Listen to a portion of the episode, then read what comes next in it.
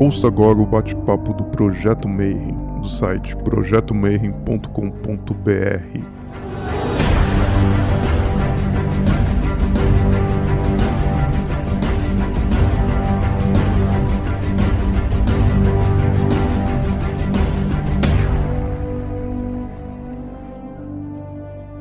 Giancarlo, seja muito bem-vindo ao nosso bate-papo. É meio experimental a coisa assim, tipo, eu sou um host meio picareta, porque eu não tenho muita noção de ser host, mas está funcionando bem, assim, o pessoal tem gostado bastante e ele funciona meio como um bate-papo mesmo. Então, você vai ter liberdade aí para e, e, explicando, né? Foi falar sobre os oráculos, tudo. Primeiro eu queria que você se apresentasse, né, pro pessoal. Uh, e aí vai poder ir explanando e eles vão fazendo as perguntas aqui à direita. Tem um, tem um chat. Quem está no computador consegue ver. E aí eu vou lendo e fazendo para você as perguntas. Perfeito. Muito obrigado, Deldébio, pelo convite. Obrigado a vocês que estão assistindo e o pessoal que vai assistir depois na gravação. Meu nome é Giancarlo Quintimide, eu moro em Petrópolis, Rio de Janeiro, sou natural de Vitória. Minha formação é letras, eu parti depois para psicologia analítica, filosofia, tudo pós-graduação, psicanálise, terapia sistêmica ou constelações familiares e agora eu estou fazendo um retorno para psicologia. É, eu me especializei na área de iconografia e simbologia, minha área é voltada para orar oráculos de uma maneira geral, uma vertente mais uma pegada junguiana. Toda a minha dinâmica se volta muito para a questão do símbolo, da arquetípico, né? Essa construção que tem através da visão junguiana, de Carl Gustav Jung. Só para avisar o pessoal, assim, o Jean é o cara que quando eu tô com dúvida, eu, eu vou pentelhar ele, tá? Pra vocês terem noção do calibre do moço. Cara, é um prazerzão estar com você aqui. Eu acho que vai ser muito divertido mesmo hoje. A escolha desse tema se deu muito em função de uma palestra que eu dei o ano passado em, Lisboa, com essa pegada, essa dinâmica, que é exatamente a evolução simbólica e linguística da cartomancia. Eu vou falar de outros oráculos, mas eu vou fazer um, um, paralelo mais especificamente com a cartomancia, porque ela engloba vários tipos de vertentes, né? Você tem o tarô, você tem o Lenormand, você tem o Keeper, você tem as Sibilas, você tem o Bellini, você tem uma série de oráculos cartomânticos que vão realmente ser abordados aqui também de uma forma ou de outra. Então, falar aqui, falar de oráculo, a gente tem que primeiro ter uma noção que é, o oráculo, ele especificamente, dentro do aspecto histórico, não era um objeto, eram pessoas ou lugares. Assim como você pega, por exemplo, oráculos de Delfos, né? as pitonisas, o próprio lugar onde ocorriam exatamente as revelações, era o oráculo. Então ficou conceituado é, essa, essa noção de oráculo muito como um local sagrado, um local de revelação onde os deuses tinham um hierofante que interpretava essa, esses sinais, essa linguagem, porque a, a pitonisa, por exemplo, inspirada pelos gases vulcânicos ali do, debaixo do templo de Delfos, ela tinha aquelas alucinações e falava lá lâmpada, garfo e bife. Aí o Hierofante tinha que interpretar o que, que significa lâmpada, garfo e bife para aquela pessoa que estava consultando o oráculo. Então a linguagem oracular ela nunca foi uma linguagem muito objetiva. Isso é importante dizer, porque é, toda a base da, dos oráculos, principalmente antigos, se deu muito pela imagem, pela construção imagética. Então, eu vou mostrar aqui para vocês um gráfico. Primeira coisa que a gente tem que ter em mente. Aqui nós temos duas linhas uma linha que fala da linguagem, né, com a construção linguística, que é signo e sinal, e a outra que fala do símbolo, que é diretamente a imagem. Então, quando a gente fala de símbolo, a gente não tem uma visão reducionista. A gente tem uma visão, na verdade, de amplificação. Quando a gente fala de signo e sinal, a gente tem uma visão mais limitada. E aí, é, se vocês observarem, primeira coisa, se vocês observarem lá no século XIV, quando surgiram os primeiros baralhos oficialmente,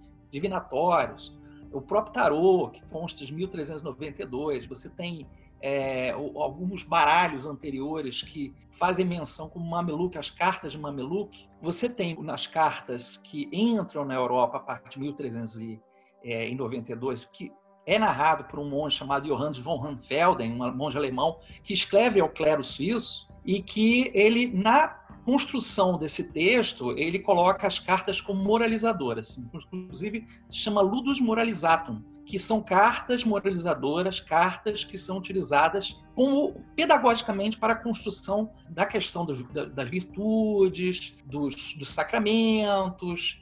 Né? Você tem também a questão da fé, da, enfim, do compromisso espiritual que havia dentro da igreja.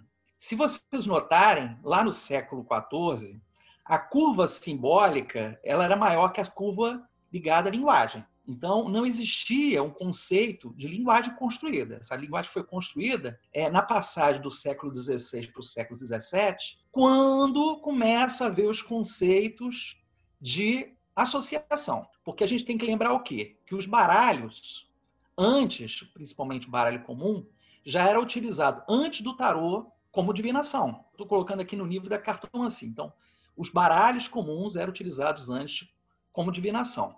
Foram encontrados nos alfarrábios, em, vamos dizer assim, tipo sebos, né, bibliotecas, textos relacionados com o uso das cartas, né, diretamente nesse sentido. Toda essa construção que vocês têm inicialmente, a partir do século XIV, é pela imagem, não é pela associação de ideias, é pela imagem, ou seja, é a associação daquilo que eles colocavam como atribuição das imagens, principalmente como pega, por exemplo, o baralho de Vingoné, ou depois você tem o Visconde Forza, que é no século XV, você tem muita menção à imagem. Então, não existia uma associação de ideias. Essa associação de ideias ela só vai ocorrer mesmo do século XVII em diante, quando tem o boom do iluminismo, a partir do século XVIII, quando tem essa transição da lógica sobre a intuição. Então é importante você observar que a curva do símbolo ela dá uma levantada no século XVII, quando ocorre grande produção de baralhos marcelenses, que a gente conhece, né? Esses baralhos que surgiram, por exemplo, nesse período,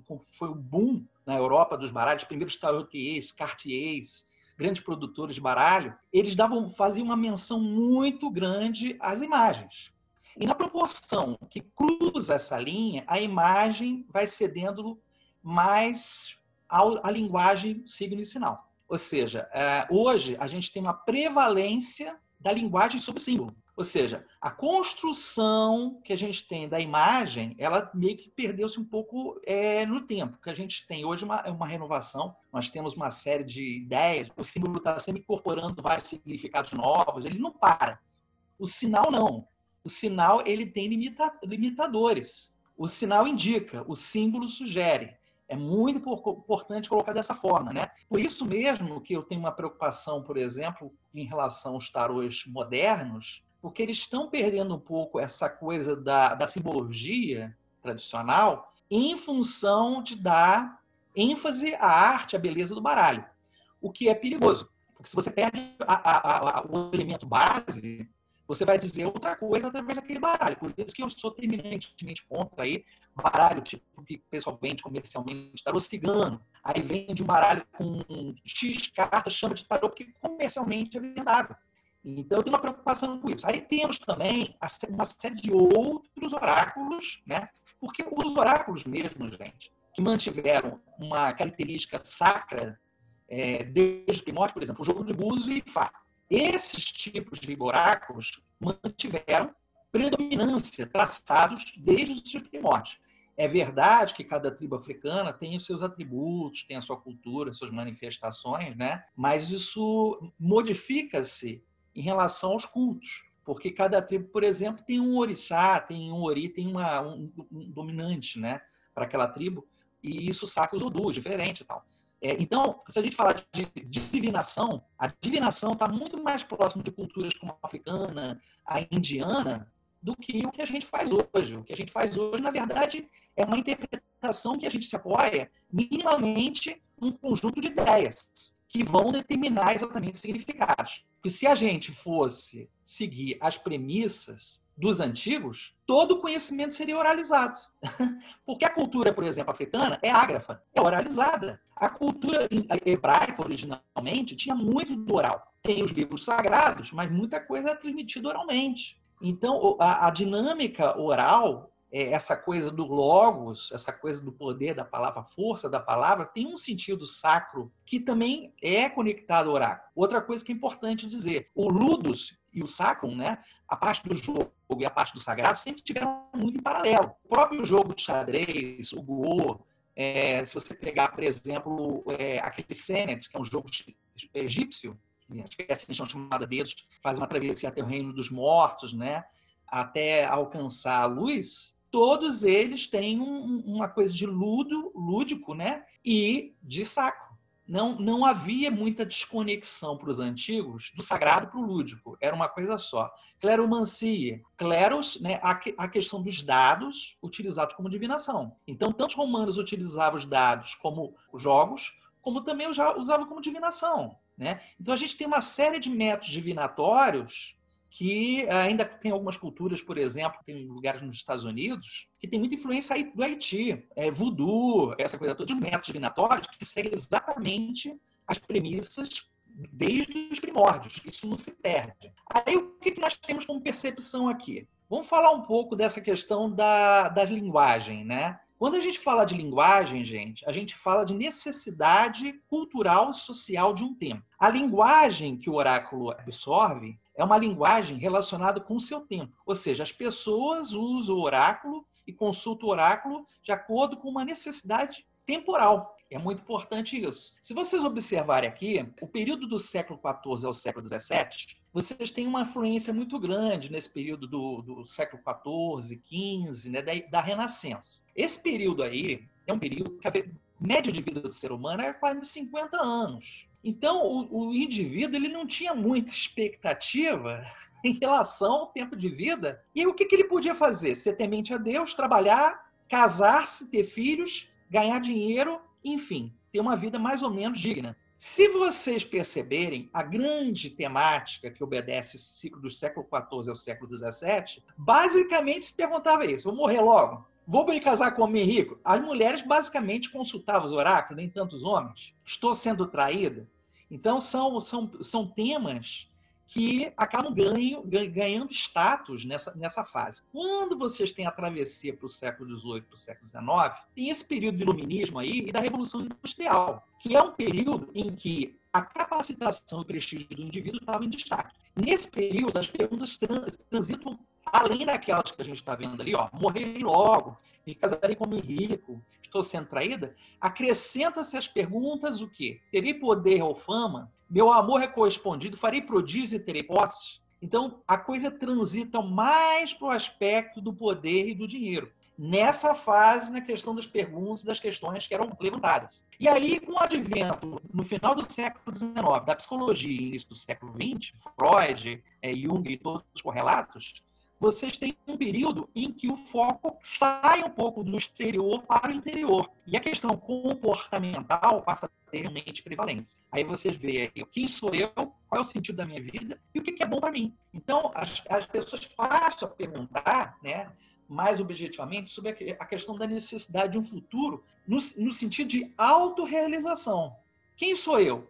que, que me propõe? O que, que eu quero? Essa noção existia antes. Mas vocês perceberem essa setinha aí, acrescenta essas perguntas que existiam antes a essa do século XX para o século XXI. Final do século XIX, a partir do final do século XIX para o século XX. Então, o que, que os oráculos transformaram, gente? Os oráculos se transformaram, de certa forma, em instrumentos de é, autoconhecimento, de conforto interior, psicológico, emocional, uma forma das pessoas buscarem, de repente, uma, uma segurança, uma ancoragem, né?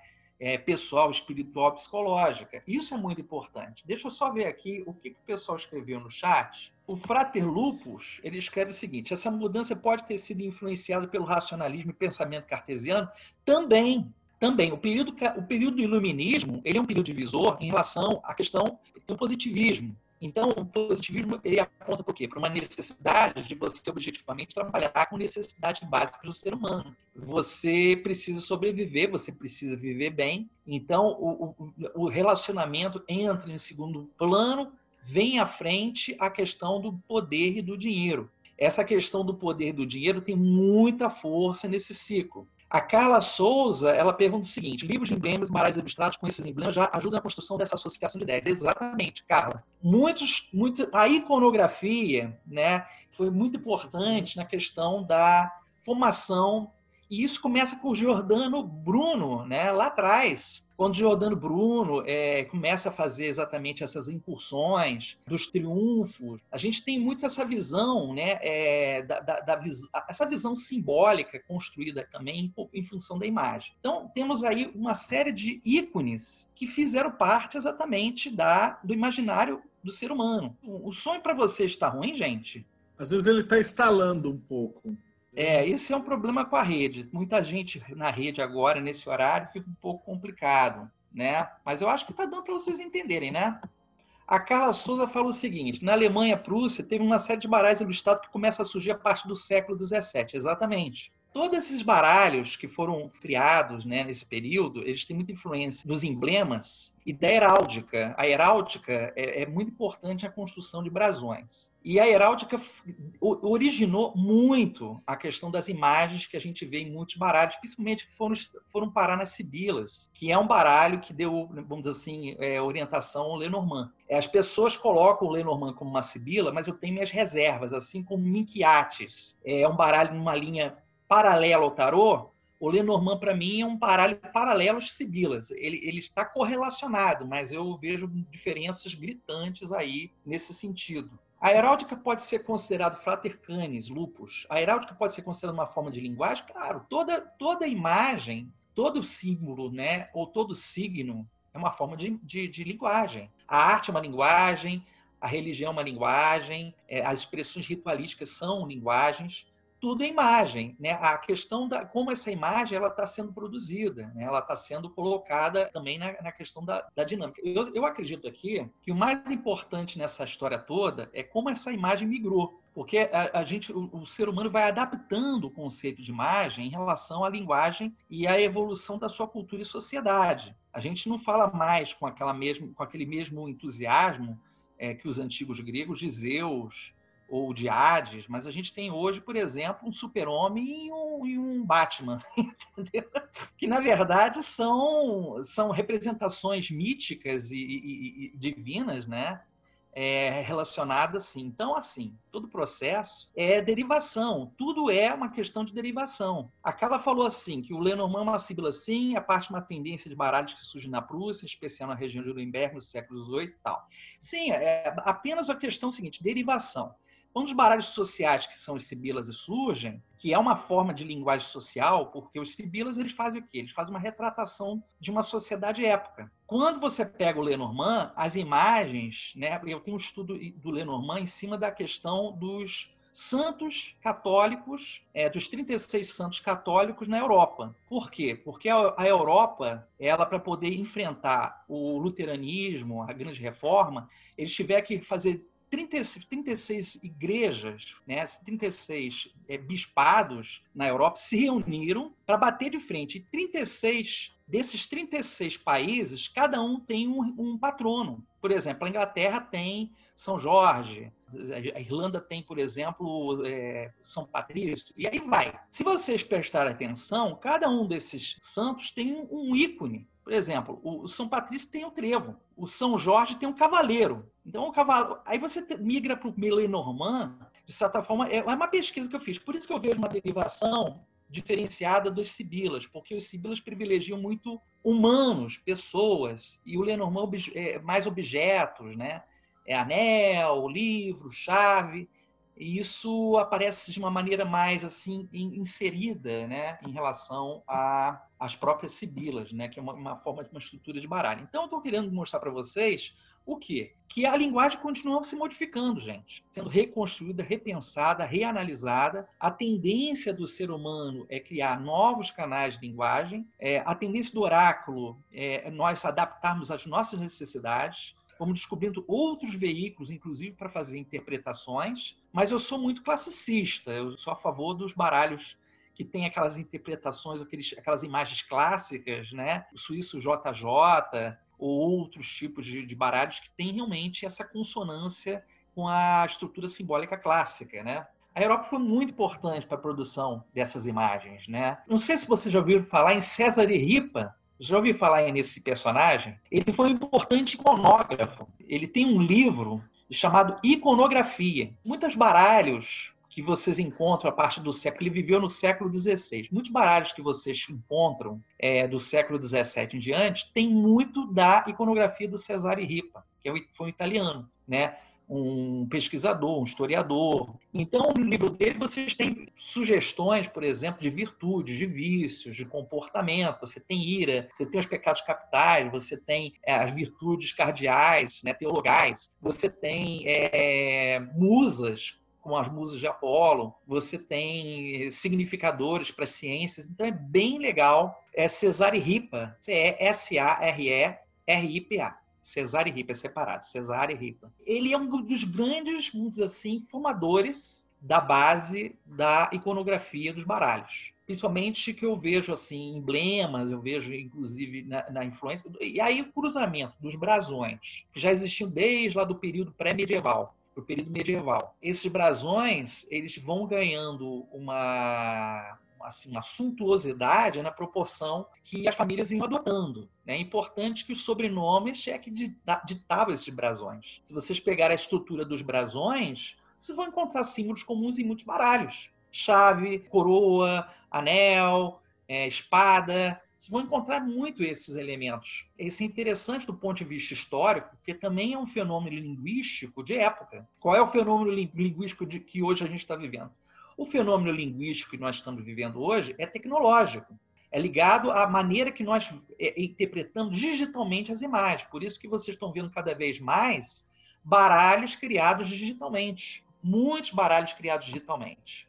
Então, é. eu achei muito interessante essa evolução da, da questionamento que você pergunta para o baralho. Então, o baralho, na verdade, ele conversa com a pessoa que está lendo o baralho. Então, você não precisa colocar um símbolo ali dentro que não, não, não faça sentido né, para pro, pro cara que está perguntando. Ele só quer saber se ele vai viver mais, se ele vai casar, se ele vai ter uma grana. E eles vão se tornando cada vez mais complexos. Isso é muito assim, eu percebi muito isso fazendo esse livro que eu estou finalizando agora de tarô, que justamente as cartas anteriores ela, ela tem aquele desenho bem simples e depois eles vão agregando, principalmente depois que os ocultistas põem a mão na, na parada, então depois hum. do Papos, depois do, do Wirt, que a galera começa a colocar o misticismo dentro da, do pegado e aquela parte mais é, iniciática dentro é que as imagens realmente ficam complexas, né? Eu achei isso sensacional. É, isso é bem interessante que você está falando, Deldeb, porque assim, uma, uma coisa, eu tenho um estudo do Rider Waite em relação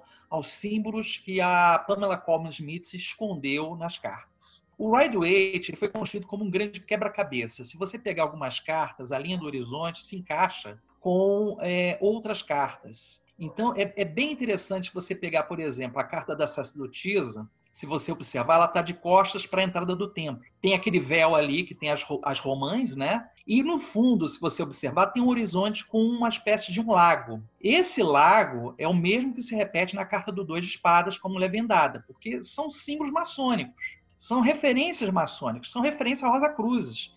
A própria Golden Dawn é uma ordem construída em cima muito da influência do rosacrucianismo e da maçonaria, né? Então, é, é natural que vocês peguem realmente eh, reproduções simbólicas que são comuns aos tempos maçons e Rosa-Cruzes. E aí a dinâmica que vocês vão realmente perceber é que muito da que a Pamela era aquariana. Quem for aquariano aí nesse nessa quem está me assistindo sabe que aquariano é subversivo, né? Faz as coisas do seu jeito.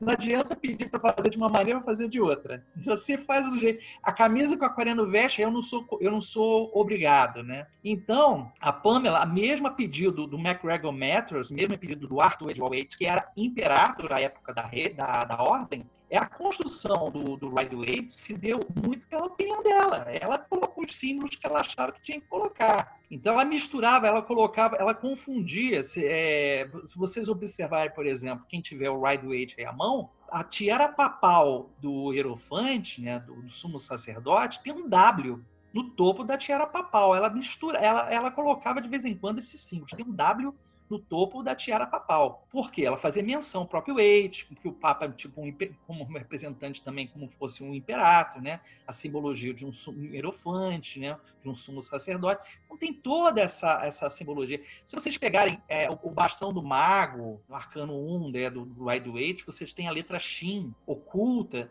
É bem curioso, é bem curioso o que ela faz, né? Tem um, um, um corvo é, na bagagem do louco, né, a figura desenhada de um corvo na bagagem do louco. Então, ela, ela colocava esses símbolos direto. Tem muitos símbolos, né? Um estudo que eu fiz em cima da simbologia da, das imagens do, do Rider Waite. E aí, esses ocultistas, a gente pega de Eteila para cá.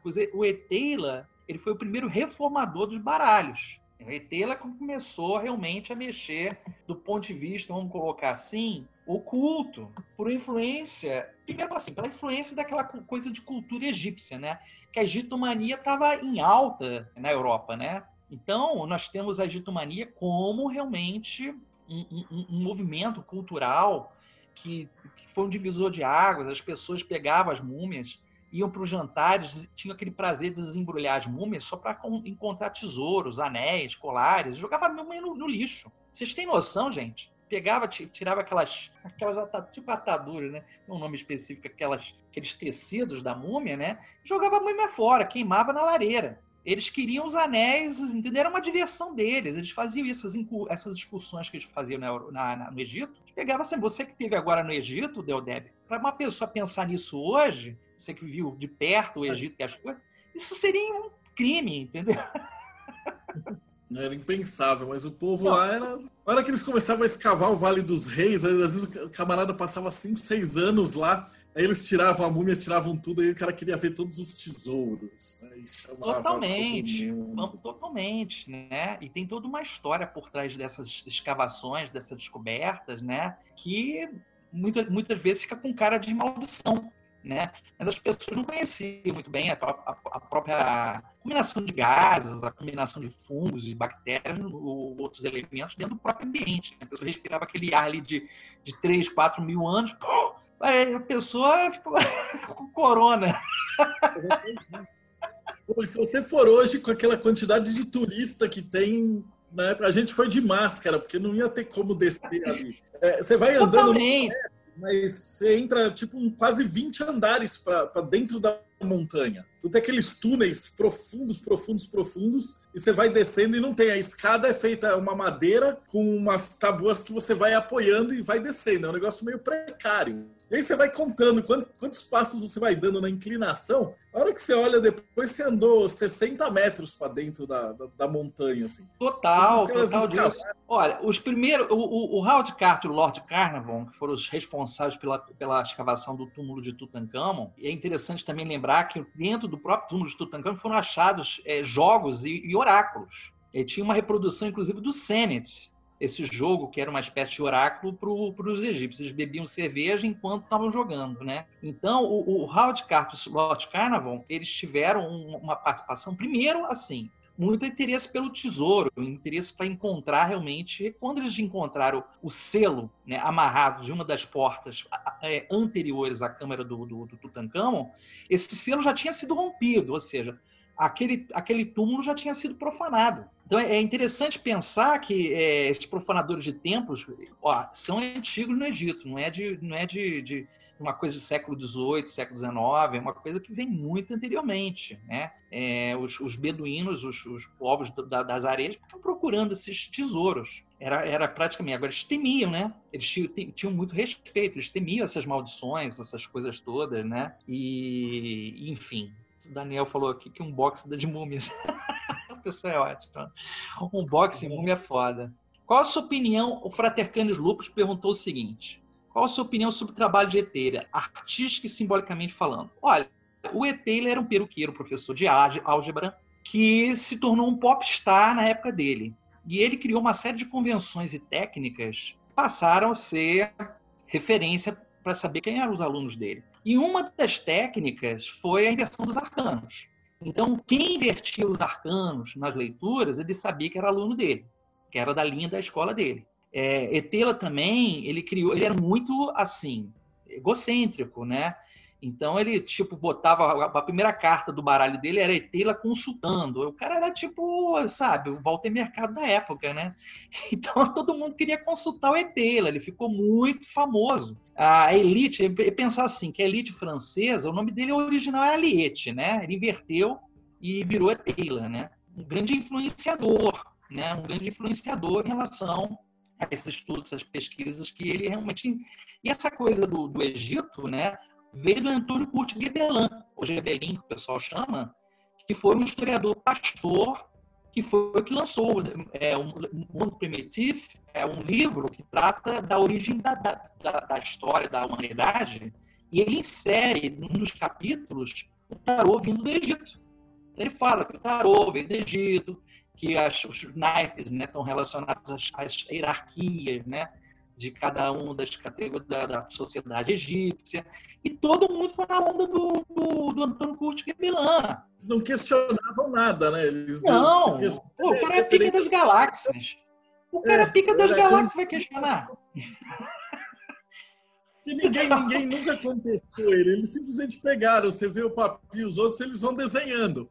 O Wirt, eles colocam lá o imperador como um faraó, como Osíris etc. Então nunca ninguém nem passou pela cabeça de questionar o cara se tinha noção ou se não tinha, né? Era um outro jeito de fazer história. Que pra gente hoje parece ser um negócio muito absurdo. Mas pros caras era sim, tipo, ah, meu amigo falou, tá beleza. Ninguém vai lá. É, não questionava, não questionava. Isso é interessante porque você vê que isso chega a desembocar nos próprios estudos do Crowley. Então passa por essa turma toda. Wirtz passa pelo Ospensky, passa pelo, passa pelo Peladan, passa pelo Arthur Edward Waite, tá? a própria Blavatsky, gente. A própria Blavatsky faz menções do Egito todo o tempo nas obras dela. Isis Sem Véu é uma das obras que faz menção à cultura egípcia. Então, assim, a construção do pensamento é, é uma coisa que é importante a gente relacionar. O oráculo, gente, o oráculo ele tinha uma função, uma função social. Se vocês pensarem, por exemplo, em Delfos, o que foi construído em torno de Delphi foi uma cidade, uma cidade, um, um centro comercial poderoso. É, digamos que o Delfos era Aparecida hoje, tá? Aparecida hoje lá em São Paulo é Delfos daquela época. Aquele comércio todo em volta, gente. Então as pessoas iam lá, deixavam muito dinheiro. Todo mundo queria consultar o oráculo, né? Era muito importante consultar, era quase o símbolo de status. Eu tive lá no, conversando com a pitonisa, né? essa coisa do oráculo, que vem do mito, né? Porque não teria pitonisa se não tivesse o mito de Piton, né? Que foi vencido por Apolo e enterrado debaixo, segundo o mito, debaixo do templo de Apolo. E as pitonisas, né, assim como as sibilas, que eram mulheres que sibilavam, né? É, mulheres que falam com a língua da serpente, né, gente? Fala, né? Fala, sibilando. Então elas são são mulheres serpentes, são mulheres adoradoras serpentes. Elas se contorcia que nem uma serpente. Pensa numa serpente se contorcendo no solo, essas mulheres que respiravam esses gases se contorciam nem uma, uma, uma serpente. Então eles viam muito o simbolismo da serpente nessas mulheres. O oráculo tinha uma relação direta com o mito. Apolo era um deus é, ligado à adivinação, né? É importante lembrar, colocar isso aí. Então, é, é, imagina que na época essa linguagem que as pitonisas adotavam era metafórica. 100% metafórica. Tinha que ter alguém para interpretar, que era o Erofante. Senão você entendia. Ela não falava coisa com coisa, o cara tinha que juntar tré com lé. Senão não dava certo. Entendeu? A gente está sendo muito ingênuo de achar que o Hierofante não manipulava aquilo de acordo ah, com os ah. interesses. Ah, é lógico, é uma função política, né, Deldeb? É uma função política. É, você vai querer dar poder ao Estado e à cidade. A polis, que era o local onde eu, que, que, que construía-se exatamente o centro mais poderoso de, do Estado, a polis vivia disso. Vivia de adoração aos templos e divinação. Quanto mais o templo era poderoso, era maior, mais importante é essa, essa coisa de captação de recursos. As pessoas deixavam lá suas ofertas, é muito diferente do que acontece hoje, né? Em muitos templos, né? Só que era uma outra forma. Aqui, o João Vitor perguntou o seguinte: gostaria de saber se há informação de quando na Idade Média que foi, o, tarô, o tarô foi absorvido pelas ordens iniciáticas, dando a sua interpretação cabalística. Gente, é, isso é, é uma coisa. Que até eu tive quando eu comecei a fazer a pesquisa acadêmica. Eu fiquei tão frustrado porque você sempre acredita que os Illuminatis estavam lá desde o século X e o tarô uhum. era um negócio. E aí, a hora que você vai ver, fala, puta, que decepção. É uma coisa que é importante colocar nessa história toda é que o século, final do século XVII para o século XVIII, principalmente depois da Revolução Francesa, houve um resgate da, da, da simbólica é, mística e oculta. Né? Se a gente pegar o hermetismo, que é a ciência de Hermes, essas ciências de Hermes ficavam muito é, concentradas na mão dos intelectuais, das pessoas que você ia para a universidade, você estudava alquimia, você estudava astrologia, você estudava botânica, fisiologia, você estudava de tudo. Não era uma coisa que ficava, sabe, limitada a, a esse ou aquele indivíduo. As pessoas estudavam a ciência de Hermes e foram ganhando status. E muita coisa foi, digamos assim, se perdendo em funções também de perseguições. Tem que lembrar que muita coisa também foi queimada, foi destruída. Né? Eu acho que a grande perda começa lá atrás com a Biblioteca de Alexandria. Para mim, é a grande perda da humanidade, a Biblioteca de Alexandria, que concentrava grande parte do conhecimento hermético. Então, com o ocultismo, esses homens que começaram a fazer o monopólio, vamos colocar de uma forma bem clara, eles monopolizaram os oráculos e colocaram da seguinte forma: tarô, principalmente para os primeiros ocultistas, eram principalmente 22 arcanos. Os 56 menores era a parte vulgar, profana. Tanto que o livro do Tarô dos Boêmios, as últimas páginas, o Papus, ele fala o seguinte, que as cartas de jogar, as cartas de naipes, são destinadas aos afeminados e mulheres. E os 22 arcanos só os, os poderosos, os homens. Então, se você coloca nesse nível, né, tá no monopólio, tá no controle, né, que nem lá o Eurofante com a Bitoniza, tá monopolizando informação.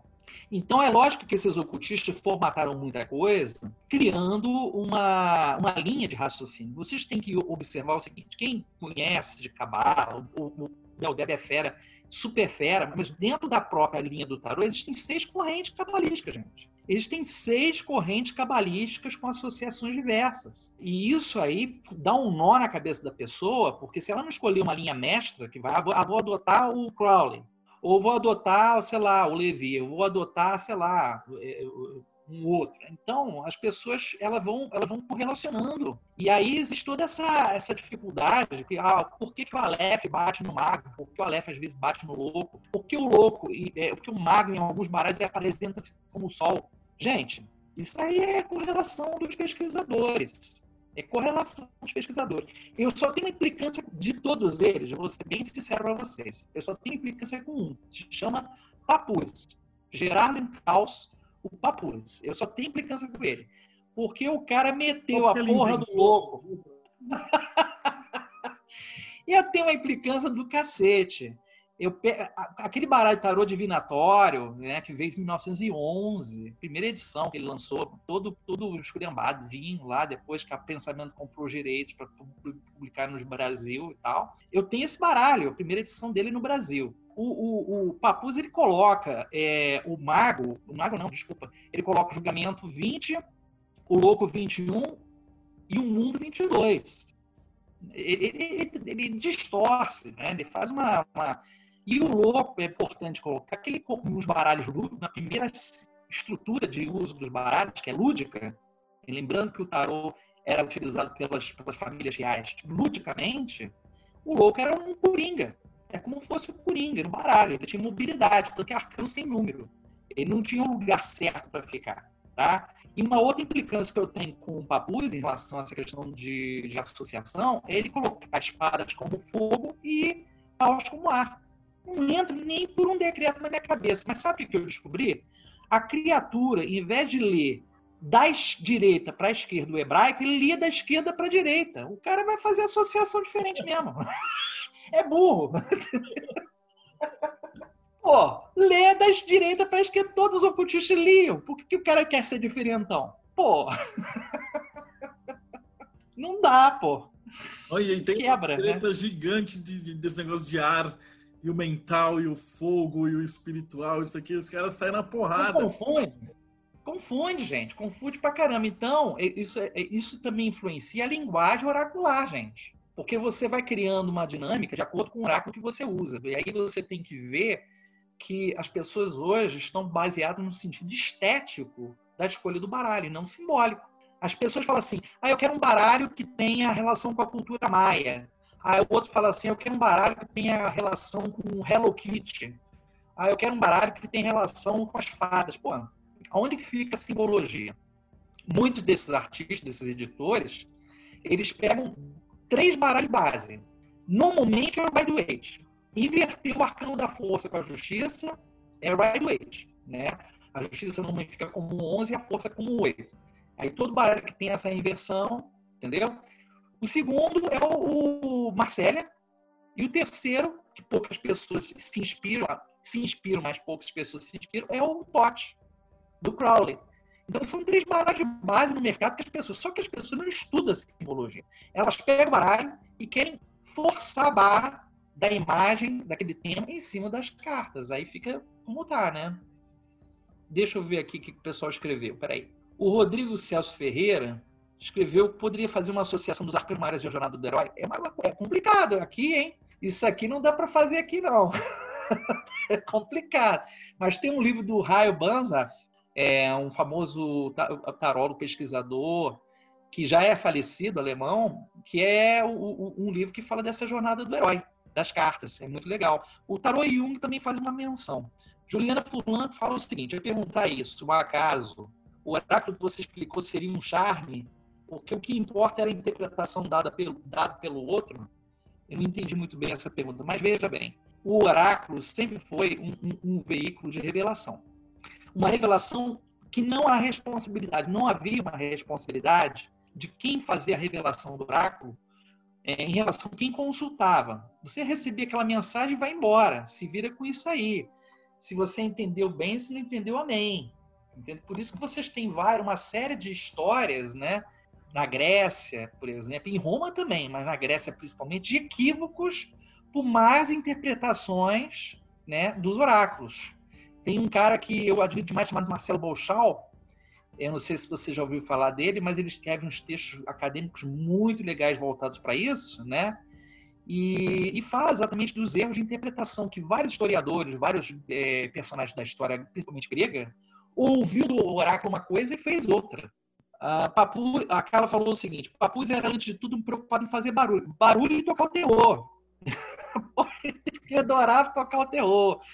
Ele era o cara que fazia, fazia isso. Felipe Vasconcelos diz: Como se dá a questão da intuição no tarô? Intuição é uma das funções psíquicas, assim que existe pensamento, sentimento pensamento, sensação, intuição e sentimento. Então, a intuição é uma delas, é subjetiva. E a intuição é um, um insight. Quando você faz contato com um símbolo, não importa. Qualquer imagem, ela te dá um, um, um retorno. Ela vem sob o retorno de uma impressão. E essa impressão habilita a tua intuição a, a ser trabalhada. Então, por isso que os sonhos, né? Eu sempre digo que o tarô são sonhos plasmados no papel. Por isso que tem é, aquele livro do Alberto Cousteau, Tarô, a máquina de imaginar, o título do livro. Ele fala exatamente que o tarô ele, ele é como fosse um, um, um, instrumento que reproduz as imagens mais sutis, né? uma gama de imagens mais sutis que perpassam o nosso, o nosso, nossa alma. Né? Ele não fala nem de psique, ele fala mais da questão de alma. E eu vejo assim, como junguiano, que qualquer ferramenta simbólica, não só o oráculo, mas a arte, o rito, ela te, te leva a um estado de conexão sutil com aquilo que está dentro de você. Então, a intuição vem muitas vezes também desse estímulo, né? Fratercanos Lupus coloca o seguinte, ainda nessa tradição do século XIX e XX, o que você acha do trabalho do Mebs? Não gosto. Não gosto do trabalho do Mebs. O Banzaf também eu não gosto, não vou muito com a cara dele, porque é, eu estava compilando palavras-chave dos arcanos. E aí você pega o Crowley, Riderwaite, todo mundo fala mais ou menos a mesma coisa, três de espada, quatro de espada. Aí você vai no Banzaf, ele fala o contrário de todo mundo. Assim, tipo, o cara faz do Mas você sabe o que, que acontece? O Banzaf, ele tem uma influência do Paul Marteau. O Paul Marteau, ele foi o primeiro cara que fez uma pesquisa extensiva sobre o baralho de Marsella. Tem um livro chamado Tarot de Marsella, Tradição e História. Esse livro é do Paul Marteau, que viveu no início do século XX. Ele que cunhou o nome de Tarot de Marsella, porque antes a classificação era chamada baralhos franceses. Ele que cunhou. E se você pegar o livro, os arcanos menores do, do livro do Paul Marteau, é a cartomancia francesa. E a cartomancia francesa difere dos baralhos dos arcanos menores. Porque os arcanos menores, gente, é uma construção que veio do pensamento cabalístico. A interpretação inglesa é diferente da interpretação francesa, porque é uma escola francesa e inglesa. Quem inaugura a escola inglesa oficialmente é o Arthur Edward porque todos os arquimenores, se vocês pegarem a, a, os arquimenores, por exemplo, do, do próprio Taylor, vocês vão ver Lé com é totalmente diferente do que vocês têm na escola inglesa. Isso foi formatado, foi uma coisa formatada. Porque antes do advento do tarô como um instrumento ocultista no século XVIII, o baralho comum já era usado como divinação, gente. Já existia estrigarias, já existiam outras correntes que usavam como divinação. Então, essas correntes variavam muitas vezes de família para família, de linhagens para linhagens. Né? A Carla está até concordando comigo, você, a Carla ela saca muito disso. E a ah, Carla, ela, ela, ela tem a coisa da tradição. De baralho cigano com a gente. Tá na fila aí. Não, com certeza, com certeza. Que é, bom, a Carla é uma pessoa que eu admiro muito. E eu, eu, eu penso assim, que a construção que a gente tem da linguagem se deu para essa divergência, porque os ocultistas falaram essa comunicação, essa interpretação vindo das mulheres não nos serve. Vamos criar uma interpretação patriarcal masculina para interpretar o tarô. Pronto, acabou. Ficou reduzido lá fechado dentro da maçonaria, fechado dentro das ordens. O próprio Crowley dizia o seguinte: o meu baralho, a parte mais medíocre é a adivinação. É, Para ele, o baralho era, eram degraus iniciáticos. Eram degraus iniciáticos dentro da ordem. Para ele é muito mais importante a iniciação do que a adivinação. Então eu não gosto do Mebs. Eu, eu, eu citei o, o Raio Banza, a questão do ciclo de, da jornada do herói, mas o, o, o Banza segue o Paul Marteau nos arcanos menores, Tá? E ele é indiano. O livro de ocultismo, que eu gosto do formato dele, é Meditações sobre os 22 arcanos maiores do tarô. Eu considero uma das obras-primas. Geomebs é muito confuso. Eu estudei Geomebs, eu tive que estudar, porque nos anos 80, gente, final, por exemplo, período dos anos 80, quando comecei a estudar o tarô mais a fundo, gente, aí não teve jeito, né? Deixa eu ver o que, que ele está falando. Jean, se possível, gostaria que você comentasse um pouquinho sobre o tarô na constelação, imagina o tarô sob sua ótica, a Vanessa Dias. Gente, é, são temas que não dá para aprofundar muito, não, mas eu acho que, como é, todo instrumento simbólico é plástica, o símbolo tem essa característica, ele é, tem plasticidade. E quando você tem plasticidade, você consegue adequar ele a qualquer tipo de recurso, é, utilizar qualquer técnica. Então, é, só para poder ilustrar, eu, eu fiz o, o curso de formação em constelações, Entrei em contato com o pessoal de Barcelona, né, o Daniel Rodrigues, a encarnação. Eu fiz o curso de tarô e constelações com ele e eu fiz um projeto de adaptação para o Brasil. É uma linguagem nova, uma linguagem adaptada para o Brasil. Então, por, quê? Porque mesmo que o padrão familiar seja igual no mundo, a, a, a forma que as famílias trabalham dinamicamente são diferentes para cada cultura. E não dá para a gente poder trabalhar na mesma cultura. O estranhamento que a cultura portuguesa tem com a espanhola né, é grande é grande. Então, os hábitos são diferentes, é, os valores são diferentes, a maneira de lidar com o pai e mãe é diferente. E aí o projeto foi exatamente adaptado. E aí, né? E a magia é como eu não consigo diferenciar aspectos de é, psique com aspectos de espírito alma. Eu não consigo diferenciar. Para mim, as coisas trabalham em movimentos sincronicamente. Para mim, o símbolo que eu trabalho, por exemplo, se eu vou trabalhar com mandala, é, através de uma visão junguiana, dentro da posição mágica, eu vou ter um propósito, mas ele, ele continua sendo aquele símbolo, aquela imagem, aquela estrutura arquetípica.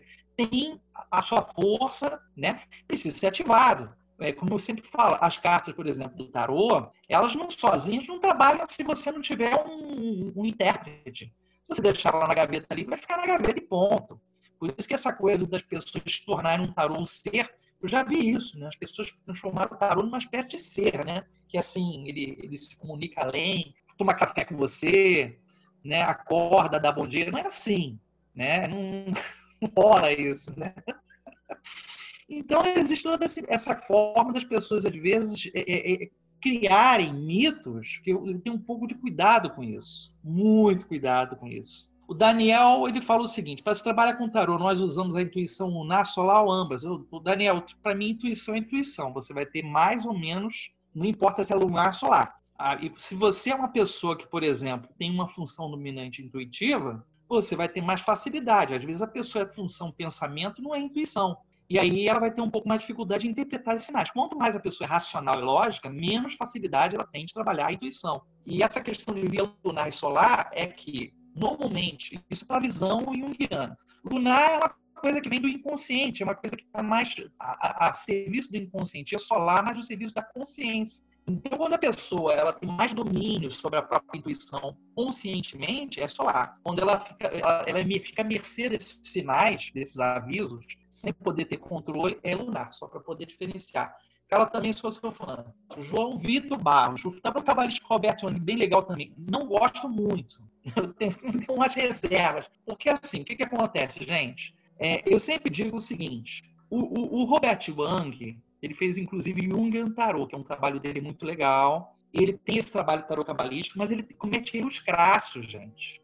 Erros crassos, de associações. Eu não sei se esses erros se dão em função da tradução do livro para o Brasil, porque, por exemplo, o livro do tarot divinatório do Papus, que é da Pensamentos, ele é todo errado. É cheio de erros. Eu escrevi 10 mil vezes para pensamento, pensamento nem está aí. Eu não vou mais insistir, porque o erro tem erros ali de gráfico, gráficos trocados de lugar, umas coisas sérias para quem se baseia nessa obra. E até hoje não foi revisada, né? Parece que é tipo assim, ah, ela se manteve incólume desde aquele período do início do século XX. Então vai ser assim, errada e vai continuar errada. Parece que eles têm orgulho disso. Então é uma coisa problemática. Então eu gosto do Robert Wang, mas eu tenho um pouco de reservas em relação à forma que ele trabalha com a Cabala. O Rafael Bueno fala aqui o seguinte: você está falando que essa produção de imagens mais preocupada com estética do que o símbolo é um problema hoje em dia? Como você acha que as imagens de tarot deveriam ser atualizadas? Quais os limites e critérios na hora de manipular esse símbolo, na sua opinião? Rafael, uma coisa que eu acho importante, por exemplo, tem um cara chamado Robert Place, tem um outro chamado Ciro Marquette. Esses dois caras são simbologistas, estudam o símbolo. O que nós temos hoje é uma massificação de informações. O que temos hoje é gente que pega um baralho qualquer, elege esse baralho como forma para criar o seu próprio baralho. E aí é uma tendência a, a, a, pessoa perder a mão em relação à simbologia original. Né? Eu já vi até pendurado dançante. Gente, pendurado dançando, pô, tá de sacanagem com a minha cara. Tem um tem um cara pendurado e tem um casal dançando na frente. E o pendurado tá lá no fundinho. É o baile do pendurado, cara. Vamos botar o cara no varal enquanto a gente vai fazer o baile, né? Não dá para ser assim, né? Eu acho que você que tem uma linha mestra. A, a, veja bem, você tem a simbologia, o conjunto de símbolos determina o que a gente chama de imagem arquetípica. Que a gente fala, o pessoal fala erroneamente arquétipo do tarô. Não existe arquétipo do tarô. Por favor, parem de falar que é arquétipo do tarô, porque arquétipo não tem nem forma. É amorfo. Não tem forma. É imagens arquetípicas do tarô que é uma derivação de conjuntos simbólicos. Então, você tem um, um cerne que é formado por alegorias, por emblemas, que estão compondo aquele conjunto de símbolos. Se essas alegorias e emblemas são modificados, você está dando outra conotação. Isso tem que ser observado diretamente nos baralhos clássicos. Por exemplo, se vocês pegarem o, o tarô de Carlos VI ou o Gringoner, né, que foi um artesão que fez esse baralho, que alguns dizem, tem, o, o, tem algumas contestações em relação à data desse baralho, mas alguns colocam 1390, 1392. Se vocês observarem, as bodas que tem no Arcano 6, vocês têm dois cupidos lá em cima, que é Eros e Anteros. Um que atrai e o outro que repele. Um que cria simpatia e outro que cria antipatia. Por quê? Porque esses, essas festas né, que existiam para apresentar os casais, né, para as pessoas se apresentarem para ver exatamente o, os, os, casamentos, né, a partir dos 15 anos de idade, 14 anos já rolavam essas festas. Era uma forma de, das, dos casais se formarem. Então, é, eu acho, respondendo o Rafael, eu acho que a estética não pode superar o símbolo. Você pode fazer um belíssimo tarô, mas você tem que conhecer da imagem, estrutura que ele é baseada, a história daquela, daquela. Eu, por exemplo, se eu pegar um baralho de Visconde Forza, eu interpreto segundo o pensamento de época. Eu não interpreto segundo o século XXI. Eu, eu tenho que olhar com o olhar daquela época. O que, que eles queriam? O que, que eles queriam aquilo? Qual era a dimensão da imagem? Né? O que, que tinha por trás daquilo ali? Isso é muito importante, porque a gente formata a, a comunicação. E você não tem como pegar um baralho clássico né, e perder esse cerne, porque esse cerne é importante, está na imagem. Ela, ela, ela, incorpora esses valores. Né? A Silmara coloca aqui, você poderia falar como você a simbologia dos oráculos como simbolão dos 40 servidores, né? Gente, é, eu peco pela minha sinceridade ex excessiva. Quem me conhece sabe que eu sou um sincericida de mão cheia. Eu não gosto dos caotes. Não gosto dos caotes, não gosto mais de ca caótica. Eu acho tudo caô. Tudo uma porcaria. A maioria das coisas. Desculpa, gente. Eu não consigo ser falso. Para mim é magia do caô. As caotes. então, assim, o simbolon ele é um, um, trabalho que surgiu nos Estados Unidos através de um casal que eles desenvolveram a partir de terapia, terapias com, com pacientes psicóticos, que eles faziam associações das cartas com temas, livros, mitos, lendas, fábulas e tudo mais, tá certo? Nesse caso, o, o Simbolon se tornou uma espécie de ferramenta de trabalho de mapeamento psíquico. Mas é utilizar como divinação também, porque qualquer imagem você pode transformar palitos de forja de cotonete em oráculo. Você só tem que estabelecer regras pré previamente, né? Se você cria um conjunto de regras coeso, né? Você vai estabelecer um oráculo, ponto. A tua psique precisa apenas de utilizar recursos que você tem à mão, né? Então isso é uma coisa importante. Os 40 servidores eu acho muito legal, não para o propósito, mas a maneira que foi construída aquelas imagens eu acho muito legal. Eu acho realmente muito legal. Mas aquela tal, aquele tal negócio. Eu não acredito que você pega uma imagenzinha e sai aí mudando sabe, plim, que nem uma fada madrinha, tua vida não é assim, gente. Você tem que saber, pô, pensa magia clássica, as clavículas de Salomão, esse pessoal todo que trabalhou muitos anos em cima, debruçado em cima de livro, de repente o pessoal cria uma, uma imagem como uma chave uma porta. Não é assim, gente. Você sabe que os ritos de Pantacos, né, eles têm uma complexidade em relação dia, hora, planeta, regência, elemento, é, quem que você vai invocar. Gente, tem que saber que porta que você está abrindo e você está fechando. Não é uma coisa assim, tipo, parece que é, é, a magia caótica está muito nesse nível. Você gira uma chave e faz um milagre. E eu não acredito nisso. Não acredito. No bate-papo anterior que a gente fez com Luiz Siqueira, ele também estava reclamando disso daí. Que ele é mago do caos, mas old school. Ele considera a magia do caos como um sistema para você trabalhar a realidade e os símbolos dentro de você e tal. E aí ele explicou a complexidade da magia do caos original, do Sper tal. Que o Sper era um mega mago, o cara sabia tudo da parte básica, e aí o cara era um artista também. E aí ele uhum. transcendeu. E os magistas de caos de Facebook, na verdade, o cara quer bater uma punheta e achar que vai conseguir ficar rico. Basicamente, você vende a tranquilidade. Tanto que é servidores depois eles vendem Goécia, né? então o primeiro servidor vai fazer as coisas para você. Exato. Depois vai fazer as coisas para você. Daqui a pouco é Nokiano que vai fazer as coisas para você. Então a moral é que o mago não, não quer fazer nada, ele quer é, é, chamar alguém para fazer para ele. Esse povo tem que aprender como é que fazia um golem. Pô, o trabalho para fazer um golem era uma coisa assim bárbara para criar um golem vem da tradição hebraica. Quer dizer, se vocês pararem e pensar, se analisar essas coisas, vocês veem que existe muito essa tendência de fast food, sabe? Criou-se um fast food mágico. Tipo assim, eu quero dois pantáculos, coloca aí dois pantáculos, mais um molho especial de, de, de magia magia angelical e me dá um, um, um suco aí de invocadores, de servidor. Porra, cara, é muito louco isso, é muito louco. Eu fico realmente para morrer.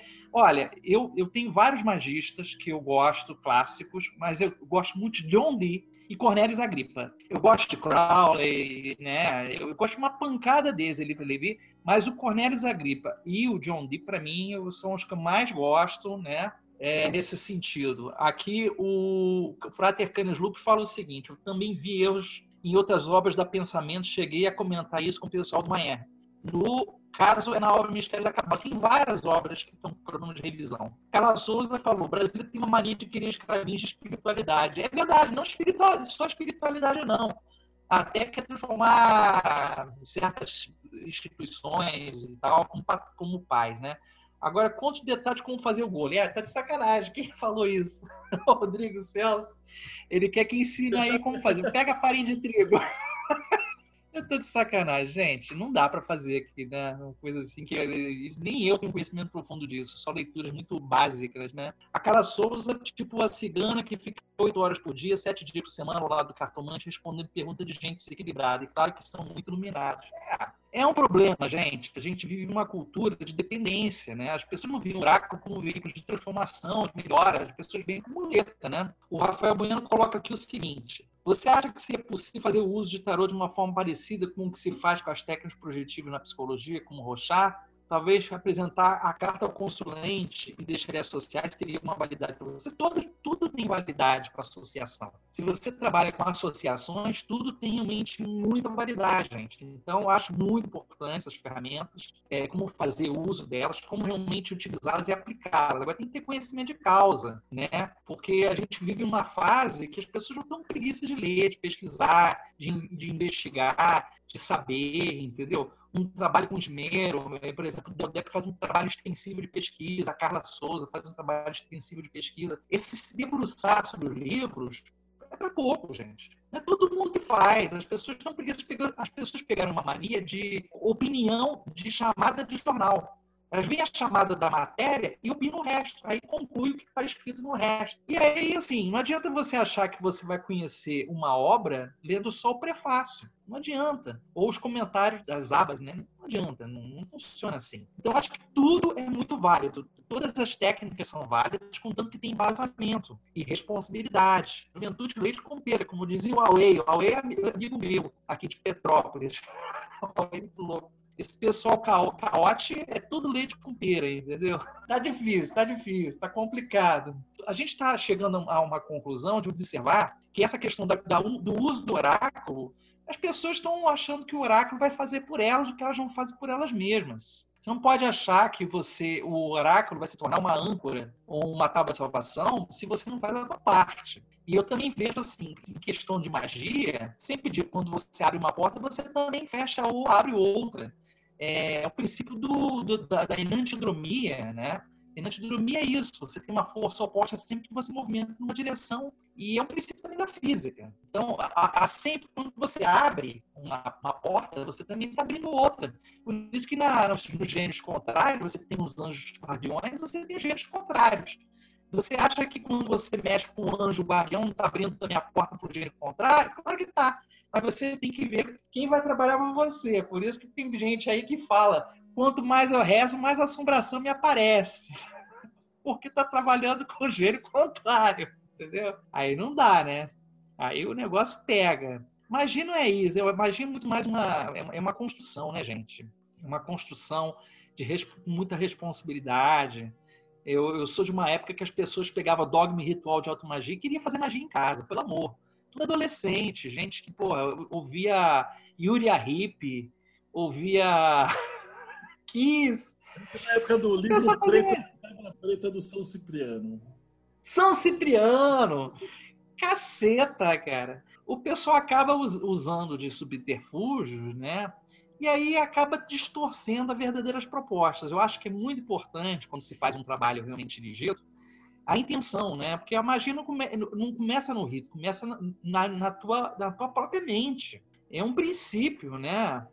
Quando você tem a escalada da magia dentro da própria ordem, você começa lá embaixo, no, no mundo, né? E vai chegar lá em cima na Keter, começa em Malkuth, né? E vai, chega lá em cima em Keter, onde você tem o, o mago, né? Você tem a posição, posicionamento para o mago você tem essa coisa do pensamento. A força do pensamento, a energia, a, a quanto que você vai usar da energia mental, tem muito a ver também com o que você aplica a magia. A magia, para mim, é uma coisa que começa na mente, não começa no rito. Por isso que os símbolos, eles são intencionados, né? O símbolo, ele tem uma... Para poder ganhar força, ele tem que ter uma intenção. Que intenção que você dá a ele é que ele vai ser aplicado. E, lógico, tem que ter um propósito, né? Porque se o símbolo for utilizado errado, ele não vai funcionar. A chave tem que ser a sua fechadura. Não vai funcionar. Entendeu? Frater Canos Lupo. Males dessa juventude leito com pera. Como em uma invocação sefirótica, o magista tem de estar apto a lidar com forças contrárias. Sim, com certeza. Todo o tempo. Inclusive na questão oracular, você vai atrair pessoas, para quem trabalha com oráculo, trabalha com carta, ou sei lá, outro tipo de oráculo, xingo, runas, Ogan, né, dos não importa o oráculo que você vai usar, você vai atrair um tipo de pessoa, um tipo de história que concerne, é paralela à tua própria história. Muitas vezes você vai atrair pessoas com situações parecidas com a tua. Então, isso é muito, muito comum de acontecer, gente. Muito comum de acontecer. Tá? É uma, é uma tendência, porque a gente fica antenado, né? a gente atrai aquilo, aquilo também não está bem resolvido dentro da gente. E uma coisa que é legal também, os arcanos que vocês têm mais dificuldade em interpretar é os arcanos que falta de vocês trabalharem em vocês, tá? É um arcano que você bate o olho, pô, mas eu não consigo tirar mais água dessa pedra aqui. Eu não consigo entender o que está acontecendo. O arcano que você não consegue entender, não consegue interpretar, dinamizar, é o arcano que falta em você. A Daniel aqui falou o seguinte: a variedade das ferramentas oraculares interfere também na mensagem que é recebida e naquilo que o magista está trabalhando todo oráculo ele tem sua força. Não existe oráculo melhor ou pior. Existem oráculos. O que vai fazer o oráculo funcionar é o oraculista. Então pode ser, podem ter oraculistas bons e ruins. O oráculo ele tem a sua força e sua expressão.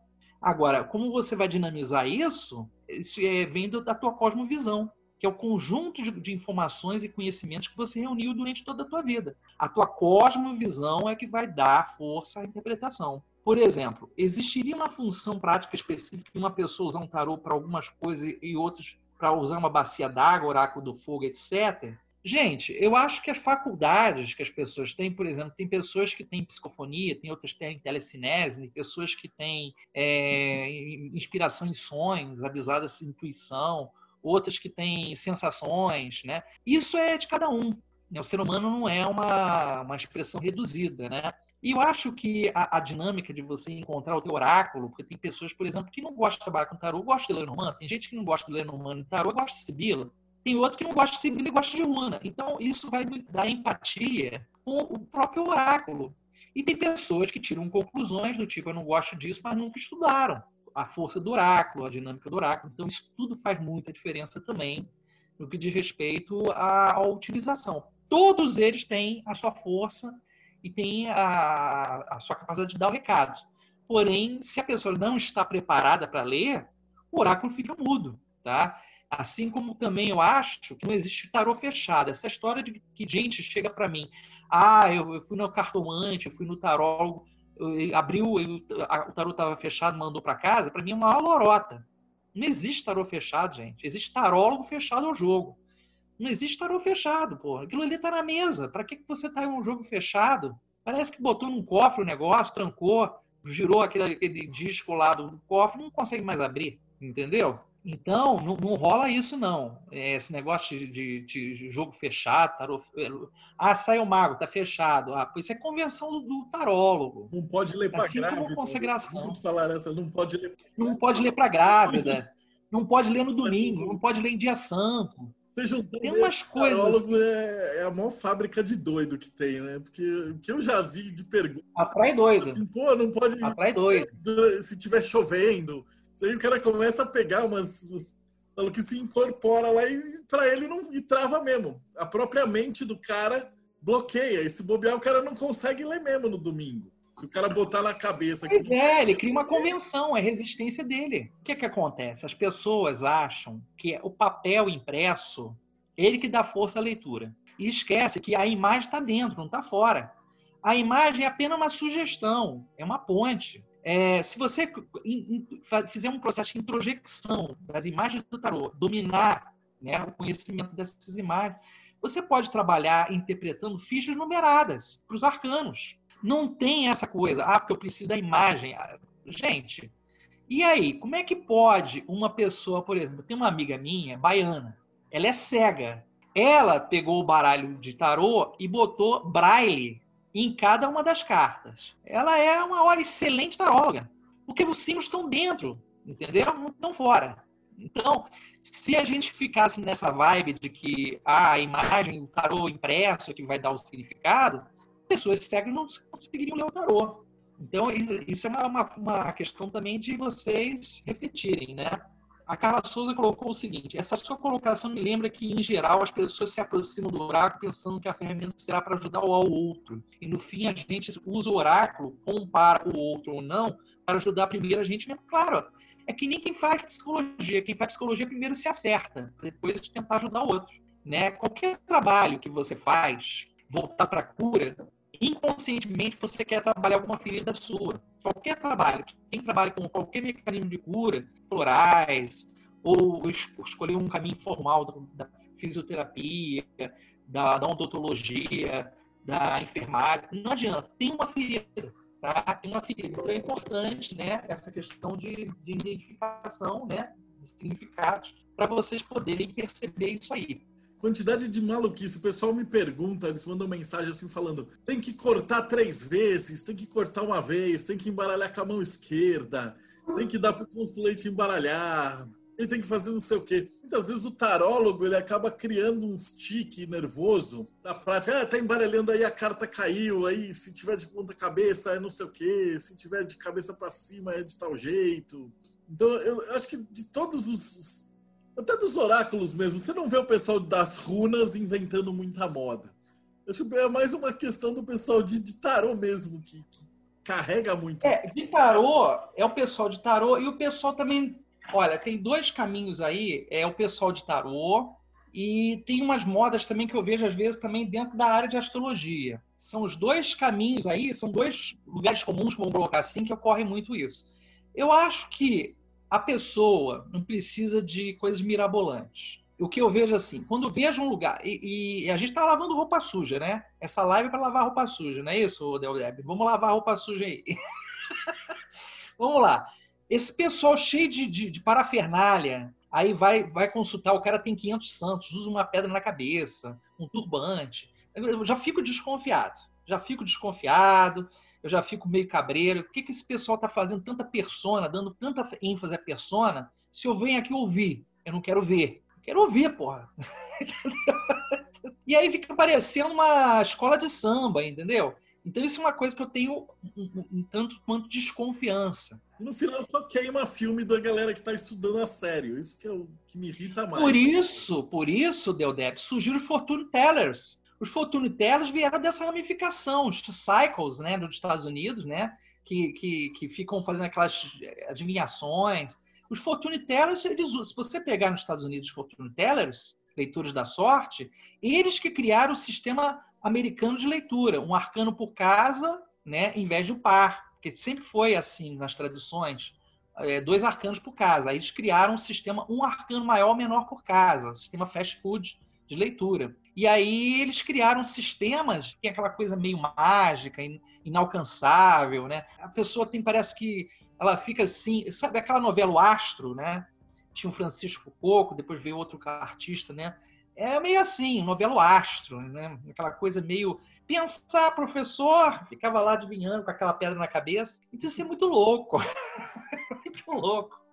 E é um negócio meio moderno. Você pegar os, os desenhos antigos, né? Tem um desenho do, do Bosch que ele faz um mago cheio dos parafernália fazendo as coisas, e aí do lado do quadro tem o cara batendo a carteira do, do, dos trouxas. Ué? Essa ilustração do Bosch é conhecida. Mas, na verdade, aquilo ali é um prestidigitador. Prestidigitador, né? Porque é. o mago só ganhou esse status de mago, gente, a partir do século XVIII para o século XIX.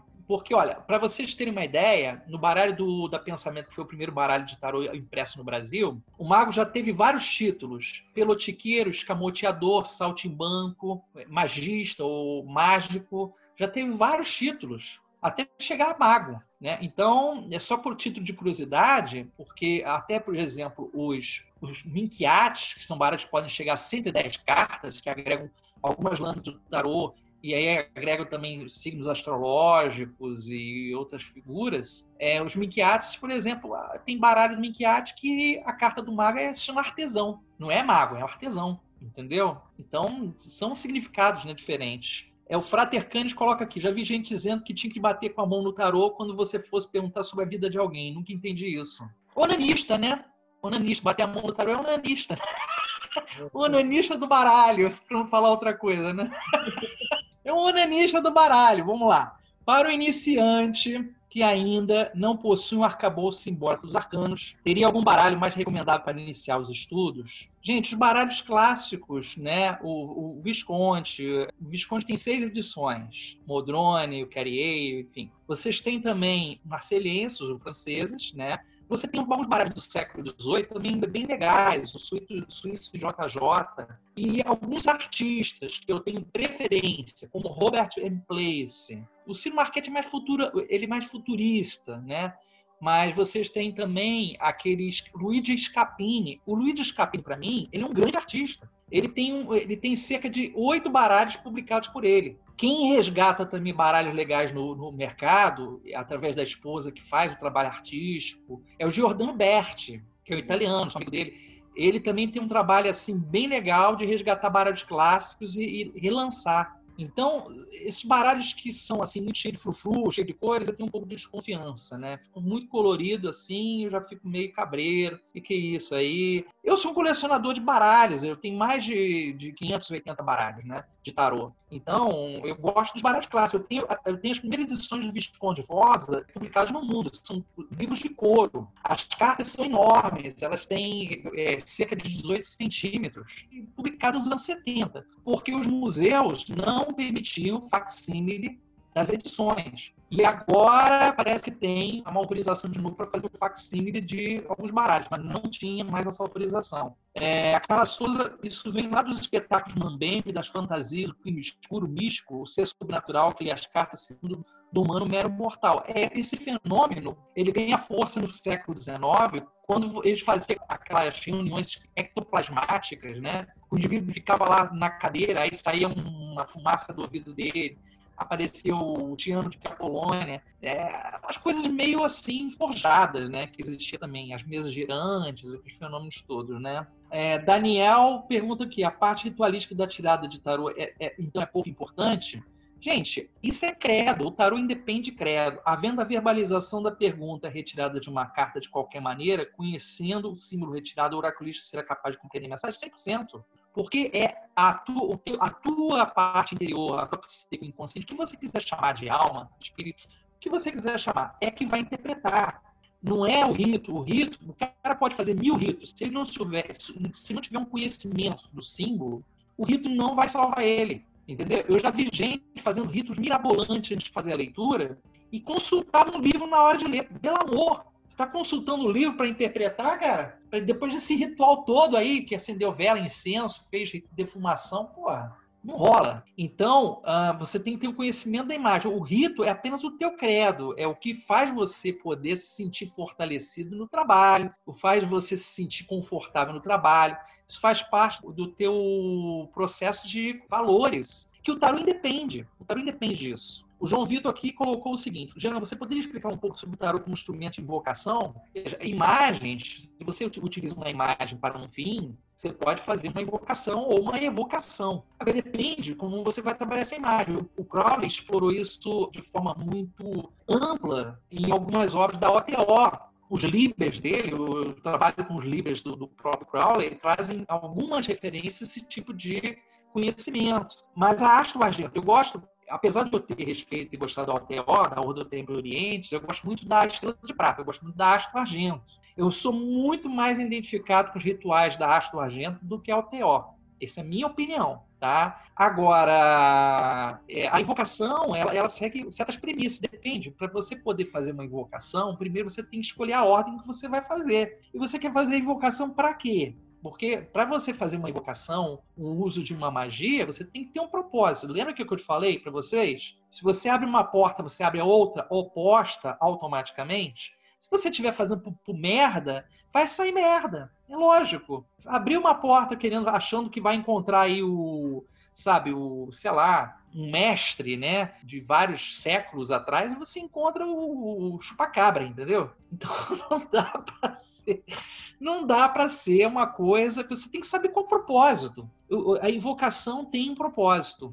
Inclusive, quando você faz o, o, rito do pentagrama maior, rito do pentagrama menor, isso tudo tem um propósito. Um propósito é mais importante. O mago, na minha opinião, tem que ter uma intenção. A força do mago começa na sua vontade, na sua intenção. Se a intenção do mago não for suficiente, não alcança o propósito. Entendeu? É, você vai tentar usar pilha média quando você precisa de pilha palito. Ou, você, ou vice-versa. Você precisa saber qual é o propósito em cima disso. O Frater Canis Lupus ele fala o seguinte: eu já utilizei para atingir estados específicos de consciência e modificar comportamento de estados internos. No geral, obtive bons resultados. Com ferramenta para atingir esses estados, é claro. Tudo é uma questão de você fazer essa, essa correlação, essa conotação. Mas vocês, por exemplo, se utilizarem mandalas tibetanas, não vai ser diferente você usar um arcano de tarô. Entendeu? Se você usar, por exemplo, símbolos esquimóis, se você usar é, ícones até religiosos bizantinos, se você tiver uma utilização dessa força adequadamente, ela vai trazer efeitos. Tudo tem, todo símbolo, gente, para vocês entenderem, tem egrégora, né? Todo símbolo tem uma egrégora, ele pertence a uma egrégora. E isso é interessante porque o Crowley usava muito isso. O Crowley, para fazer teste com os, com os, neófitos dele, ele projetava um símbolo durante a noite no, no, no, no astral e falava: meu amigo, vai lá ver que símbolo que eu projetei e me traz aí a descrição dele. O Crowley era foda, cara. Imagina, esse é Jedi, é treinamento Jedi. O cara, o cara pô, coitado, o Padawan para virar Jedi, o cara tinha que fazer essas percepções. Então toda imagem, ela tem força.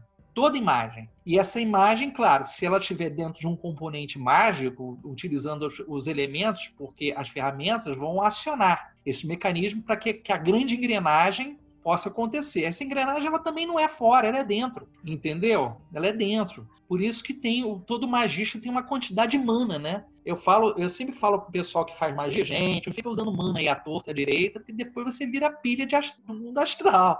O pessoal fica te usando de Rayovac, de Duracell, entendeu? Tem uma cota de mana. Os africanos sabiam muito bem disso. Eles tiravam mana de pedras, de minerais, de sangue de animais, de plantas, né? Por isso tem o sangue negro, o sangue verde e o sangue vermelho. Eles usavam mana dessa. Você, você tem uma cota de mana pessoal. Depois que você esgota esse mana, você começa a usar a tua energia vital, cara. Entendeu? Então você tem que saber até onde vai fazer magia. Você, qual é o propósito? Vai ficar fazendo magia à toa? Beleza, vai gastando tua mana aí. Quando precisar realmente da tua cota de mana, não vai ter, filho. Vai ficar realmente na mão. Entendeu?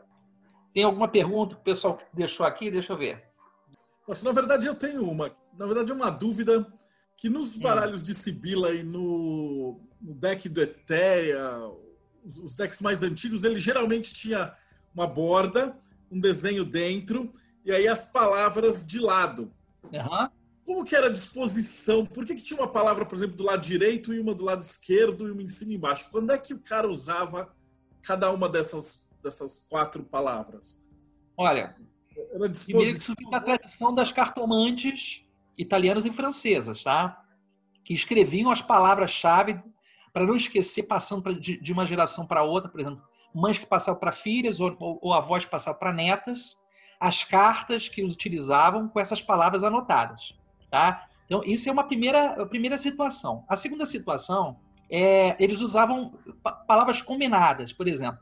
Você pegava uma carta que tinha uma palavra, por exemplo, justiça, do lado direito, e combinava com uma carta do lado é, direito a essa carta que tinha, por exemplo, verdade. Então combinava justiça com verdade. E aí fazia uma combinação de frases. Isso é genial. eu estava olhando a carta separado nessa. Eu, eu não, não, sou muito fã desses decks de adivinhação, né? Mas agora, uhum. como eu estou pesquisando, eu comecei a olhar. E, na verdade, faltam uns livros assim para vocês pegar a fundo esse tipo de coisa. Hum. E você geralmente estuda a carta separadamente, mas quando você coloca na, na uma combinação das duas fica muito genial, porque de repente você pode ter lá uma justiça do lado do enforcado, aí vai estar tá, vai tá uma palavra do lado de cá. Sim. Porra, isso dá uma, uma um, um, outro nível. Pra... Veja bem, essas frases são sinais. O sinal limita. Se você começa a interpretar as cartas só pelas frases, você está limitando o significado da carta. Você pode utilizar isso como base é uma base de interpretação para você poder chegar a certos conceitos. Mas quando você tem coisa escrita na carta, né, isso foi uma das razões da Pamela Coleman não colocar palavras-chave anotadas, mas ela tem um livro, tem um, tem um tratado, um livro, que tem o nome das cartas dos arcanos menores da Rider Waite. Por exemplo, Seis Espadas, ela dá o um nome de exílio. Né? É, as cartas, ela não colocou isso escrito na carta, né? O Crowley já, através da, da lei de da Harris, já colocou essas palavras já base, entendeu? Então a palavra pode às vezes limitar, pode limitar muitas vezes a, o significado da carta, né? Eu tenho um pouco de cuidado em relação a isso. Eu acho que a palavra pode auxiliar, mas a palavra às vezes, se a pessoa tiver preguiça, é, vira tipo cartomante dummy, né? Cadê o meu Nescau? Vou interpretar o baralho. Cadê o meu Nescau? Então, assim, não dá para ser. Você não pode ficar preso diretamente à palavra. Você pode utilizar a palavra até como uma, uma, um propósito, né? E é legal, porque eles faziam essas combinações, né? De uma palavra do lado da outra, às vezes em cima. Né? As cartas, por exemplo, do ET, ele utilizava inversões.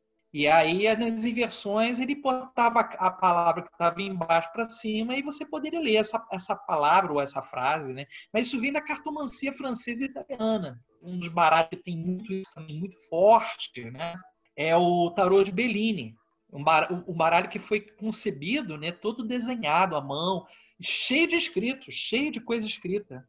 É um, é um baralho muito caro, mas eu recentemente até fiz uma postagem falando dele. É um baralho bem bonito. Só que é aquela coisa, um baralho cheio de anotação, né? É quase um diário.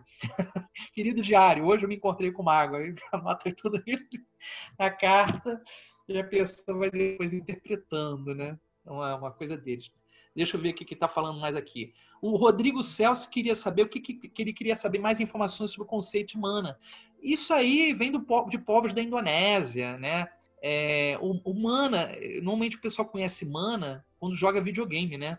Vem aquele vidrinho, o Diablo, né? O famoso Diablo tem aquele conceito de mana, tem mana, tem o sangue do, do, do, do, do personagem, né? E aparece normalmente azulado. É, é, o mana seria um conjunto né, de elementos que você é, tem extra, né, que é produzido na tua conexão com a natureza. Então, nós todos temos uma, uma quantidade de é, energia de conexão com a natureza que a gente utiliza essa conexão, essa, essa energia, para produzir efeitos.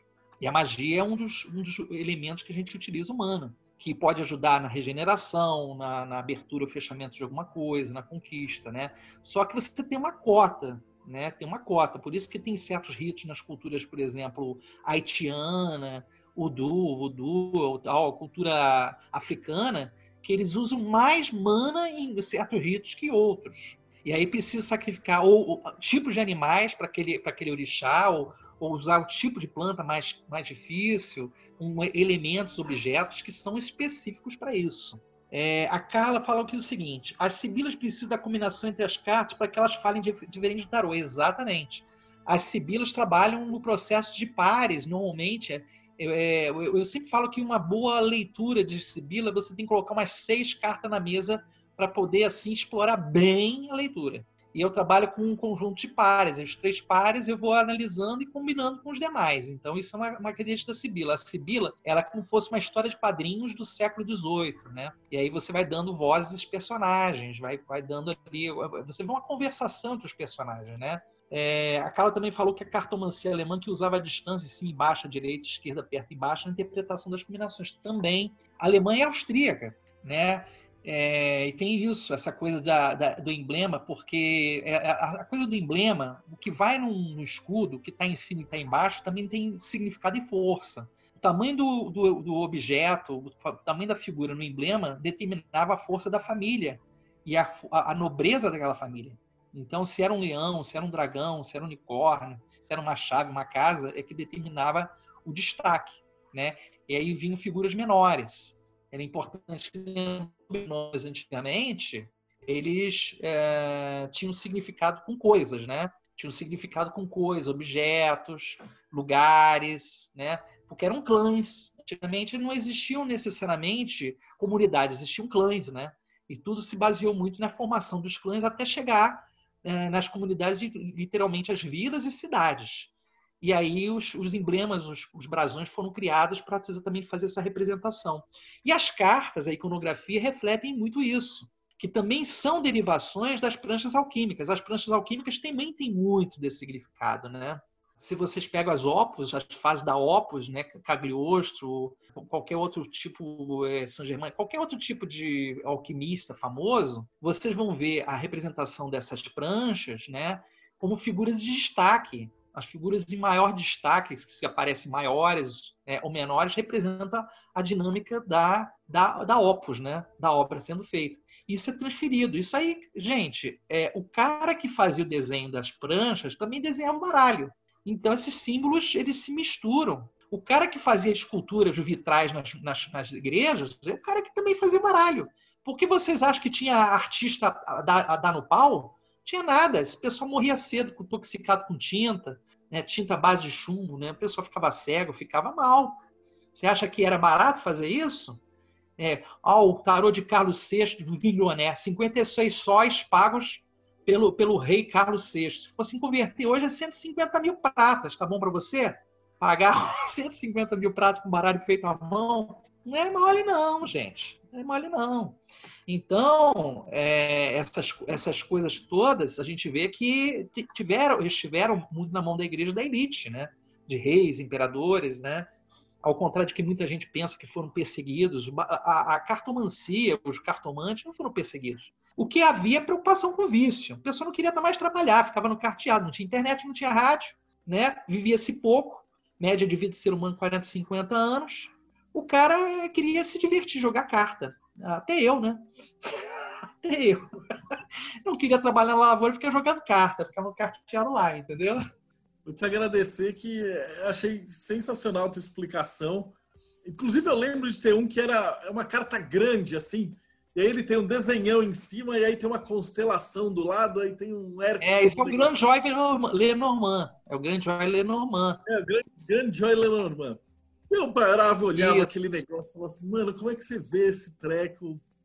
Essas cartas, a gente não sabe, mas o Grande Joy Lenormand, ele é um baralho é, pedagógico, de ensinamento também, de usado para orientações e ensinamento das constelações, né? Tem uma série de baralhos que foram criados na época, paralelamente ao Grande Lenormand, baralho de geografia, baralho de matemática, de música, que era utilizado para educar as pessoas. Então, é, o, o Grande Lenormand tem uma regra própria, que nenhum Sola busca, regras difíceis, não são regras simples, tá? Para jogo, para divinação, mas são baralhos pedagógicos, são baralhos para educar e ensinar as pessoas. Era como fossem livros como foi também utilizado, né? O próprio tarô foi utilizado também pela igreja como instrumento pedagógico. O Lenormand também foi utilizado como instrumento pedagógico para ensinar as virtudes. Os santos, né? Cada uma daquelas cartas tinha uma relação com os santos. Então, isso aí, depois, se vocês quiserem, eu deixo o link da palestra que eu dei falando sobre os santos e as cartas do, do, do Lenormand. O estudo que eu fiz baseado em, na iconografia, iconografia católica. Alguma relação entre os arcanos maiores dos 22 capítulos do Apocalipse? Da mesma proporção que existe relação entre as sete notas musicais, sete dias da semana e sete cores do arco-íris, né? Então, eu acho, gente, que as coisas podem estar é, relacionadas no nível em que a imaginação entra, o limite da imaginação, né? Eu não vejo assim de uma forma objetiva, apesar de ter um livro que fala, que trata dessa questão de salmos, de apocalipse, usando até inclusive o tarô, né? tem um livro chamando envolvendo os salmos e os arcanos do tarô. É, eu, eu, vejo um pouco forçação de barra, tá? Como eu tenho um pouco de reserva, veja bem, eu tenho um pouco de reserva em relação ao paralelo das letras hebraicas com os arcanos. Por quê? A, a minha pesquisa dos últimos oito anos, eu descobri que o tarô provavelmente tinha ma, mais cartas, eu, eu, vou fazer até uma live falando disso. Ele, tem, ele não era só 22, tinha mais cartas, tá? E uma das cartas faltantes, vocês têm três virtudes cardeais: fortaleza, justiça e temperança. Cadê a prudência? É também. No, no primeiro, é, acho que é o legal. O cara é. ele não tem a estrela e ele tem três cartas que são as virtudes. Eu separei tudo isso aí bonitinho no livro. Porque é, tem, tem os baralhos que não tem carta, eles não eram muito uniformes. Então você tem umas cartas a mais. Tem uma que é o navio de guerra e navio mercante que também só tem nesse deck, não tem nos outros decks. E uma das coisas que eu reparei é que eles, eles buscam muito daquele dos triunfos, né? Que era como se fosse um desfile de carnaval. Então você Sim. tem lá o triunfo do amor, depois o triunfo da, triunfo da morte e o triunfo do renascimento. E aí quando você vai olhando a sequência ali 10, 11, 12, 13, 14, mais ou menos encaixa ali. Aí as primeiras cinco vai daquele jogo antigão que vai, ia do pobre até o Papa. E aí os Exato. caras iam tirando. Tanto que quando tem o, o, imperador e a imperatriz, aí eles, eles têm a Revolução Francesa, aí ele vira o vovô e a vovó. Então tem um baralho que tem o vovô e a vovó. Aí o pessoal da, da Holanda fica putaço que tem lá o Papa, não sei o que, eles tiram o Papa e a papisa, aí eles põem Zeus e Hera. Aí Isso. tem outro deck que tem Baco. Exato. É, muita carta assim solta, que é tipo só naquela região e naquele período. Tinha uma proibição, é, por exemplo, a utilização da ordem militar em baralhos ficou o único país que adotou, que aceitou a utilização das imagens dos cavaleiros no baralho foi a Espanha. Todos os outros lugares tiraram o cavaleiro do baralho comum, porque foi proibido a utilização da imagem militar em jogos lúdicos. Era uma forma de parecer que estava ridicularizando né? Então, isso aí é uma, é uma curiosidade também, né? E essa questão dos triunfos, né? Essa questão das virtudes, é, muitos outros elementos, inclusive de classes, é, na sociedade de época foram, foram. As cartas se perderam, gente. Muita carta se perdeu. Se vocês pegaram o Visconde de Foz, a reprodução facsímile, as cartas têm um furinho, a reprodução tem um furinho no topo da carta, porque elas eram amarradas por um fio de cobre que transpassava para eles não perder as cartas, né? Agora, ainda assim, cartas foram perdidas. E aí vocês fizeram um cruzamento entre esse, esse baralho de tarô, os minquiates, né? Você vai chegar a algumas conclusões de cartas faltantes. Então existe uma pesquisa, né, de complemento. Existe aí pelo menos umas 12 a 14 cartas extras que poderiam ser inseridas a partir da, da, iconografia de época, que é uma imagem muito importante da cultura de época. E elas não ficariam de fora, com certeza, do baralho. A gente colocou essas cartas no deck de, de metas do livro de tarô. Então a gente vai fazer um outro tarô a mais que todo mundo vai ganhar. E a gente colocou as reproduções dos esforços, os originais, né? não, não os redesenhados. E aí Sim. tem todas essas cartas. Então o que, que o cara faz? Na verdade, ele vai ter lá cinco, seis magos cinco, seis loucos. E aí você pode. E o, e o, verso vai ser tudo igual. Então você vai poder montar o seu deck com as cartas que você queira. Inclusive pegando. Então vai ter lá a virtude, a fé. Você vira e fala, pô, no meu deck eu não quero tirar. Vou tirar estrela, vou pôr essas três. Então dá para montar ali. Ficou bonitinho. Vai ficar com 80 cartas também no final. Ah, eu tô doido, eu tô doido. São os arcanos maiores, mas são de vários é, decks se eu não me engano, vai pega o século XV, XVI, mais ou menos. Eu vi, eu vi um, uma ilustração que você colocou na rede. Eu acho que eu vi alguma coisa que você comentou na rede. Esses decks eles são incompletos. Então Sim. não tem diabo, nenhum deles. Então o que, que vai fazer? Então você pode pegar um diabo do século XVII que você gostou, aí você põe junto. E aí você monta o seu deckzinho do jeito que você quer para brincar ou para você acompanhar ali o detalhe da carta conforme tem no texto. É genial, genial. Muito legal. Muito legal. Manusear a carta. Isso ficou muito bacana mesmo. Tem uma é, última isso... pergunta Oi. muito importante aqui que o cara perguntou: como é que faz para acompanhar o seu trabalho? Então, onde é que a gente te acha? Olha, é, eu vou deixar aqui o meu endereço no Facebook para vocês poderem ir lá, curtir a página. Tem o meu, meu, minha página pessoal e a página profissional. A página profissional é essa que eu vou deixar aqui agora e tem a minha página com meu nome. Eu vou ler ali, é facebook.com barra tarô e terapia. Então, T-A-R-O-E terapia. Né? Giancarlo Kim. Eu coloco é. o link dentro quando a gente for divulgar. A minha página profissional, ela tá, num, tá com uma web design que tá, tá mexendo para mim, né? É, essa aqui, mas ainda tá, ela é uma página antiga, mas é esse endereço que eu deixo aqui também. Tá? Depois você me passa, eu coloco. É, é, esses vídeos eles vão ficar disponíveis. Aí eu. É, como é que a gente está fazendo? Né? Tem esse bate-papo que a gente está gravando, então a galera faz as perguntas ao vivo tal. Ele é gravado, aí ele fica no Vimeo um tempo, e aí depois nós vamos jogar para o YouTube para ficar disponível. E aí eu coloco os links todos lá.